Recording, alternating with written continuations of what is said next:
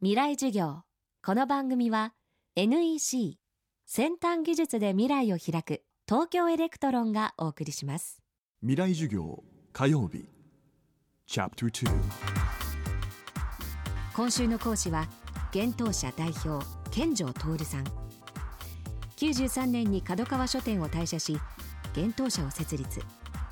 出版界の常識にとらわれない方法で数々のベストセラーを生み出し経営者でありながら今も編集宣伝営業の第一線で活躍しています。最近ではサイバーエージェントの藤田社長との共著。人は自分が期待するほど自分を見ていてはくれないががっかりするほど見ていなくはないが大きな話題となっています。今週はそんな健城さんの目に今の若い世代はどう映っているのかそして仕事論を伺っています。未来授業2時間目。テーマは仕事とリスク。リスクがなかったら面白くもなんともないじゃないですか。リスクがあってそれを自分の圧倒的努力で8割ぐらいうずめた時に世間にはリスクがあるように見えて自分ではもう成功パターンができてでうまくいくから鮮やかに見えるわけでしょ。鮮やかに見えるからブランドができるわけでしょ。幻冬者なら幻冬者健常なら健常ってブランドができるわけでしょ。そこにビジネスはくっついてくるわけだからまあそういうことだよね。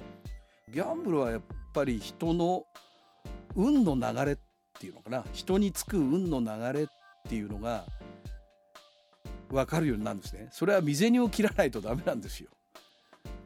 いやもう毛払ったら馬券がお金で取られるわけだからお金を払って馬券を買うわけだからそういう子はもうどっかで未銭を切らないとその感覚って身につかないと思うんですよね。どうでもやっぱり自分の身を削って何かにかけるベットするっていうことをやった時に運っていうのはどのように流れているのかということが自然に得得できるんですね。それは仕事やっていく上ではすごく役立つと思う。運の流れを読むっていうこととそれからマイナスもプラスも基本的には公平に来るものなんですよ。それをマイナスの時に今マイナスが来ているなと自覚できればそんなにあの痛手じゃないんですよ。それから流れがプラスの時にあここは今勝負してもいいんだっていうふうに思えればそれがもっと大きく化ける可能性があるわけですよ。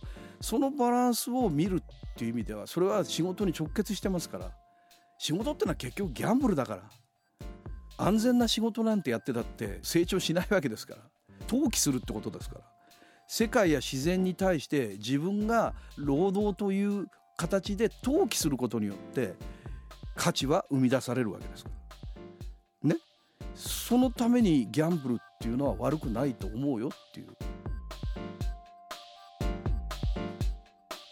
未来授業。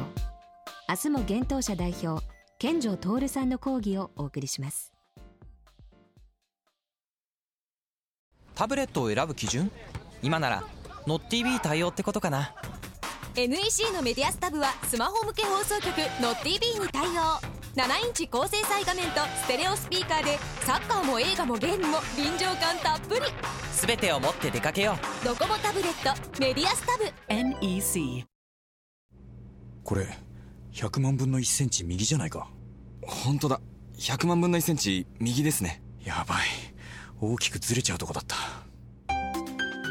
想像を超える単位で精度が求められる半導体の世界。半導体を作る装置のリーディングカンパニー東京エレクトロンです。未来授業。この番組は NEC 先端技術で未来を開く東京エレクトロンがお送りしました。